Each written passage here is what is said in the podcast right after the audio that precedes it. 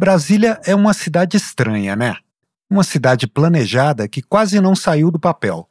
Uma cidade que virou capital antes mesmo de virar cidade. Uma cidade moderna no meio do cerrado, abraçada por um céu de aura mística e reivindicada como confirmação de antigas profecias. Uma cidade com um traçado urbano único, experimental. Uma cidade sem esquinas, onde as ruas não têm nome.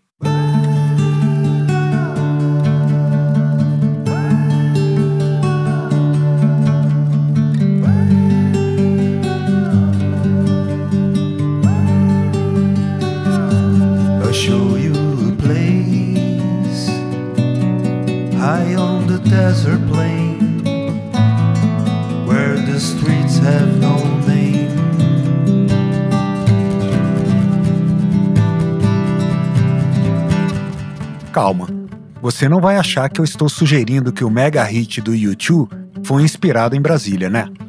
Só estou aqui tentando traçar alguns paralelos, tipo paralelos 15 e 20, ou melhor, eixos e ruas paralelas como a W3 e a L2, sabe? Bom, o Bonovox canta que vai nos mostrar um lugar nas altas planícies desérticas onde as ruas não têm nome. Bem que as tais planícies até poderiam ser as do nosso Planalto Central, mas nos poucos registros que eu achei por aí, há sugestões de que Bono escreveu influenciado por paisagens da Etiópia, e as ruas sem nome não pertencem a uma cidade real, são de uma cidade imaginária. Ele contou numa entrevista que, ao compor a música, pensou num lugar onde não existissem divisões e que estava apenas tentando esboçar um local, talvez um local espiritual, talvez um local romântico. Ele estava tentando esboçar um sentimento. Um sentimento parecido com o de Lúcio Costa e Oscar Niemeyer quando esboçaram Brasília no papel. A canção do U2 foi lançada em 1987 quando a cidade recebeu o selo de Patrimônio Mundial da Humanidade. Sem sombra de dúvida, uma das marcas que chamaram a atenção do mundo para o projeto urbanístico de Brasília foi a invenção da superquadra, que, por sua vez, é a expressão maior da escala residencial. Maior também é a escala musical que o Fernando Venturim propõe para ilustrar a escala residencial. As notas da escala de Ré maior são utilizadas na vinheta que representa a grandeza da proposta inovadora das unidades de vizinhança, ao mesmo tempo em que a disposição tranquila das notas na vinheta mostra a serenidade que a vida comunitária nas quadras sugere, com seus blocos compostos por pilotis e mais seis andares. Sete pavimentos: o pilotis no térreo, o acesso, o porto seguro, por onde se transita livremente, por onde se entra e se sai, por onde se vai e se volta. A tônica e mais seis graus, sete notas. A tônica, o repouso natural da escala, por onde se vai e se volta, onde a escala começa e termina. Eu, particularmente, acho linda essa escala, essa vinheta e essa tal de superquadra mas vamos voltar a 1987, o ano em que o U2 lançou The Joshua Tree, álbum que contém Where the Streets Have No Name. Nesse ano também a Legião Urbana lançou um álbum, Que País é Este? A canção título já sinalizava que a utopia brasiliense não havia transformado a realidade brasileira, como sonhavam seus idealizadores.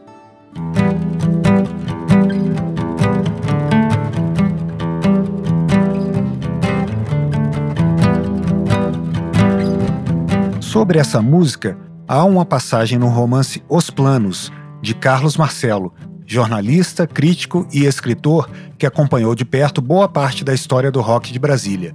Ele é o autor também da ótima biografia de Renato Russo. Um personagem de Os Planos é programador da Rádio Senado. Num diálogo, ele preza a liberdade que tem na escolha da programação musical da rádio, mas avisa que nunca ousou tocar nas favelas, no Senado, sujeira pra todo lado. É, Em seguida, o personagem especula se o programador de outra rádio estatal, a Verde Oliva FM do Exército, teria a carta branca para tocar um outro hit da Legião.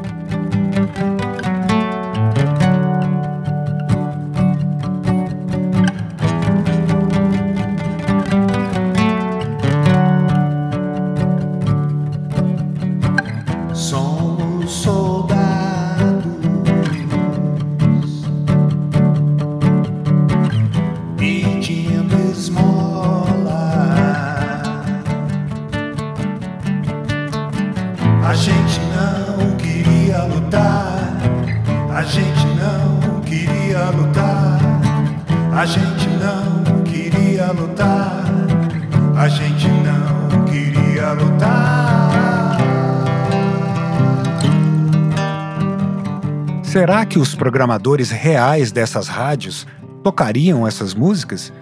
Hum, talvez aí esteja um bom desafio proposto pela ficção. Uma chance para mostrar que a democracia é plena e que a música e a arte são incontroláveis, são irreprimíveis.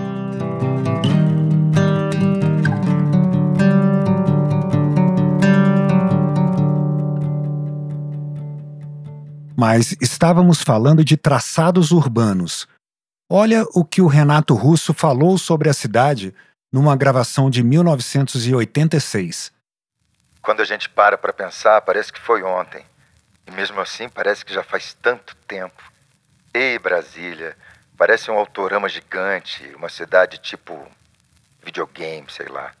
Para muitos, se trata mesmo de uma cidade autorama, com suas vias largas, viadutos e tesourinhas, onde o automóvel ocupa posição mais privilegiada do que o cidadão. Na década de 1960, havia até corridas de rua, quando as vias de trânsito ficavam interditadas para sediar as lendárias provas de 500 e até de mil quilômetros. Daí surgiu o autódromo, que recebeu até uma corrida de Fórmula 1.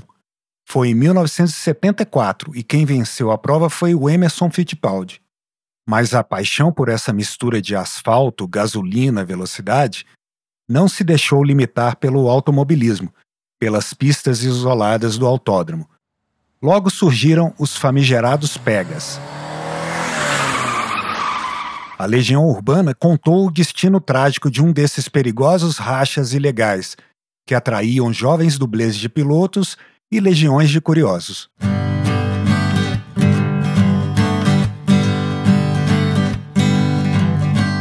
Estava com um sorriso estranho quando marcou o super pega no fim de semana. Não vai ser no Caseb, nem no Lago Norte, nem na UNB.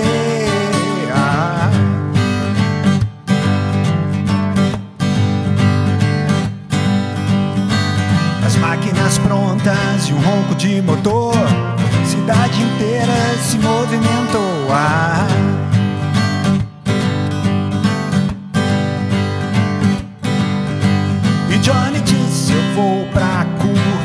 Diabo, o sobradinho e vocês. Os motores saíram ligados a mil pra estrada da morte, o maior pega que existiu. Só deu pra ouvir foi aquela explosão os pedaços do opala azul de Johnny pelo chão. No dia seguinte falou o diretor, o aluno João Roberto não está mais entre nós.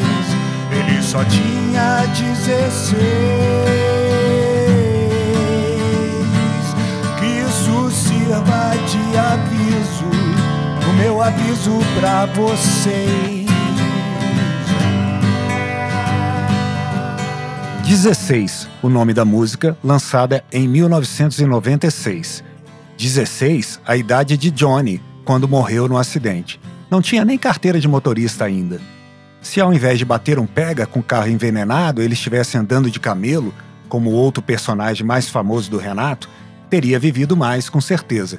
E esse outro personagem, vocês sabem de quem eu estou falando, também tinha 16 anos. Voltaremos a falar dele mais tarde. Por enquanto, vamos permanecer no ano de 1996, quando outra música, também chamada 16, foi lançada. 1, 2, 3, 4, 5, 6, 7, 8, 9, 10, 11, 12, 13, 14, 15, 16. Eu sei que são 16. Centos, duzentos, trezentos, quatrocentos, é que não dá. Desse jeito eu vou pirar.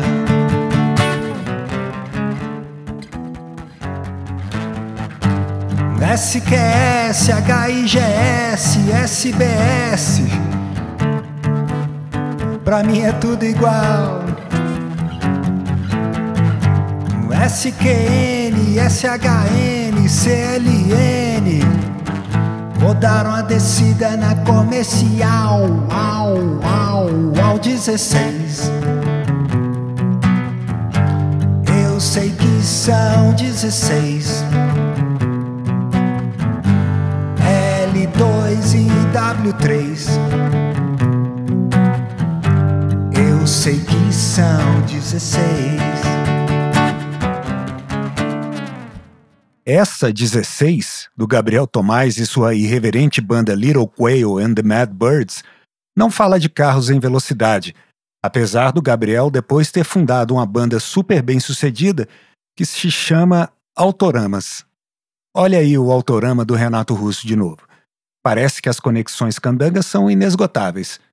A música do Little Quail debocha da numeração das quadras, do excesso de organização, da tentativa de agrupar as atividades por setores e da sopa de letrinhas dos endereços que tanto confunde os visitantes.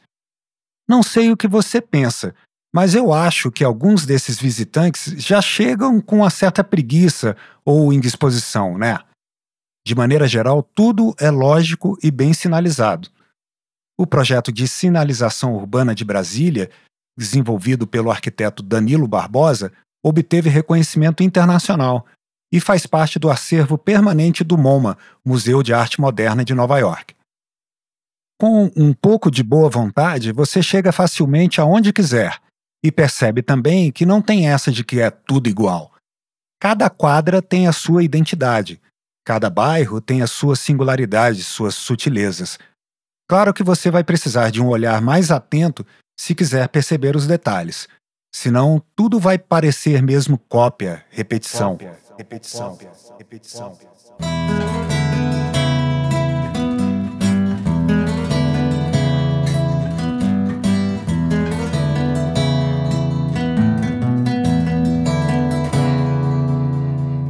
Quartos de hotel são iguais, dias são iguais, os aviões são iguais, meninas iguais. Não há muito o que falar sobre o dia, não há do que reclamar, tudo caminha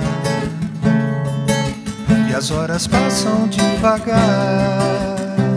ônibus de linha, passos no corredor. Alguém se aproxima e uma voz estranha diz. Bom dia.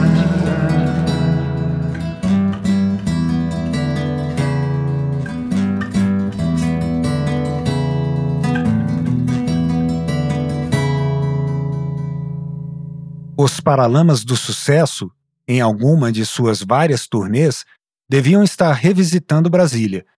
E ali, na cidade onde Herbert Viana e o baixista Bi Ribeiro iniciaram suas carreiras, o líder da banda deve ter se inspirado a compor essa música. O título, Brasília 5 e 31, sugere uma madrugada melancólica em meio à rotina de shows e viagens, onde tudo parece se repetir. Tudo parece igual, uma superquadra, o quarto de hotel, o avião. Opa! O avião do plano piloto é bem diferente, como não me deixam mentir o Alceu Valença e o Luiz Gonzaga, na música chamada Plano Piloto.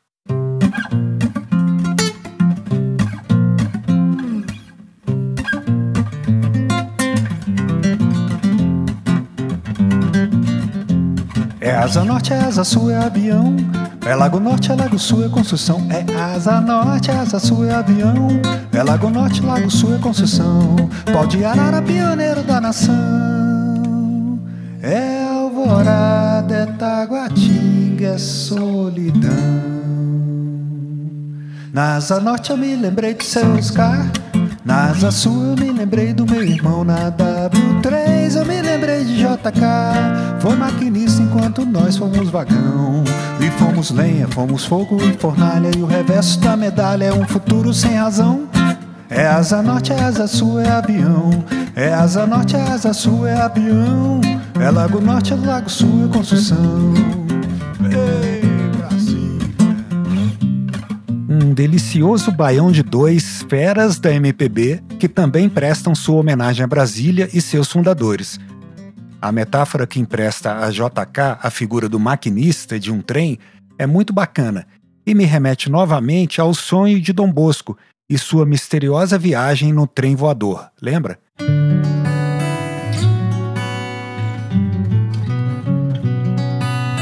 Mas, infelizmente, Juscelino deixou claro que não era assim muito fã do transporte ferroviário.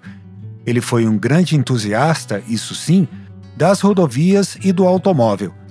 A atração e o incentivo à indústria automobilística foi uma das prioridades do seu famoso plano de metas. Brasília, com suas largas avenidas pavimentadas, era praticamente um showroom para as montadoras que se instalavam no país. Não à toa, na época da inauguração da cidade, um dos eventos mais celebrados foi a famosa Caravana da Integração Nacional. 137 carros fabricados no país saíram das principais cidades brasileiras em quatro frentes norte, sul, leste oeste e se encontraram na esplanada para provar que as estradas estavam prontas e que o país tinha competência para produzir os veículos que nelas iriam trafegar. No canteiro central do eixo monumental há um marco, em frente à catedral, que celebra essa façanha. Há quem diga que o marco representa também uma bandeira fincada pelo automóvel, que se apropria do território, e daí surgiria a sua peculiar relação com o habitante da cidade, o famoso ser formado por cabeça, tronco e rodas.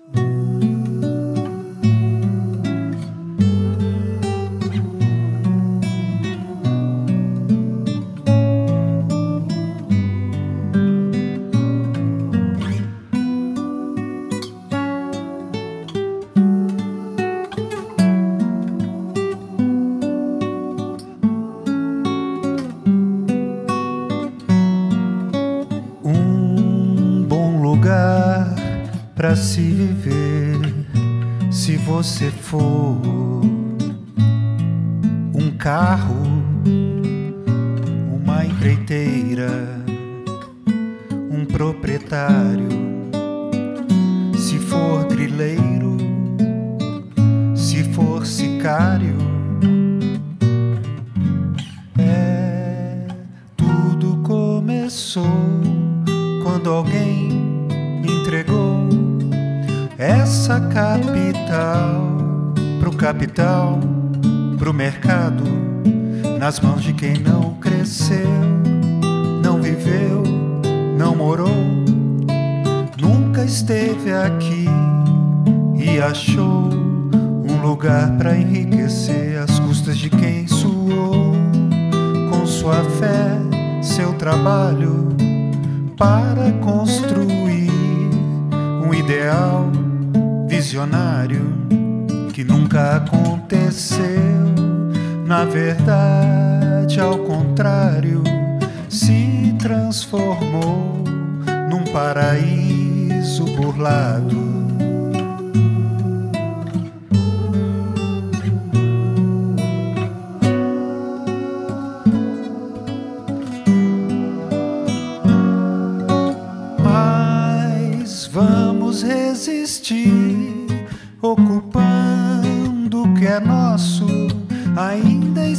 Amor por debaixo do bloco. Ainda existe um gênio pro metro quadrado. Temos o cinema, o som e o teatro. Temos a beleza do céu do Planalto, toda inspiração que vem da pedra e do barro. Temos a missão de sonhar acordados, temos a família e os amigos do lado.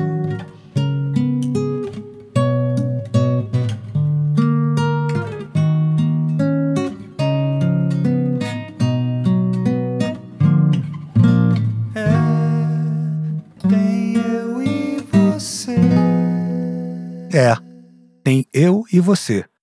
E como é bom saber que você chegou até aqui comigo.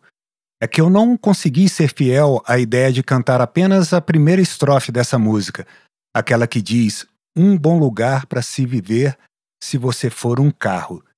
Eu só precisava dessa frase para ilustrar essa relação de amor e ódio entre candangos e automóveis. Mas é que essa canção do Rafael Ops, intitulada Brasília, é uma pérola o Ops é DJ, músico e, para mim, um dos compositores mais feras da nova geração da cidade. Ele gravou essa música em 2019 e conseguiu sintetizar em apenas três minutos uma série de reflexões que eu tento trazer à tona nesse podcast inteiro e em outros conteúdos e textos dedicados a Brasília. Portanto, a minha dica para quem se interessa pela cidade, mas só tem três minutinhos para ela, é procure por aí e ouça a versão original de Brasília do Ops.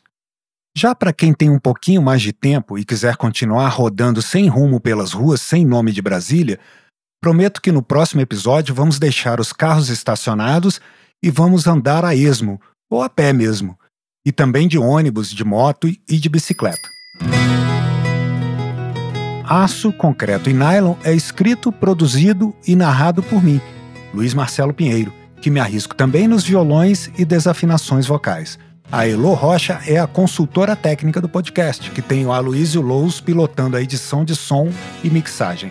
Mais detalhes na descrição do episódio. Falou!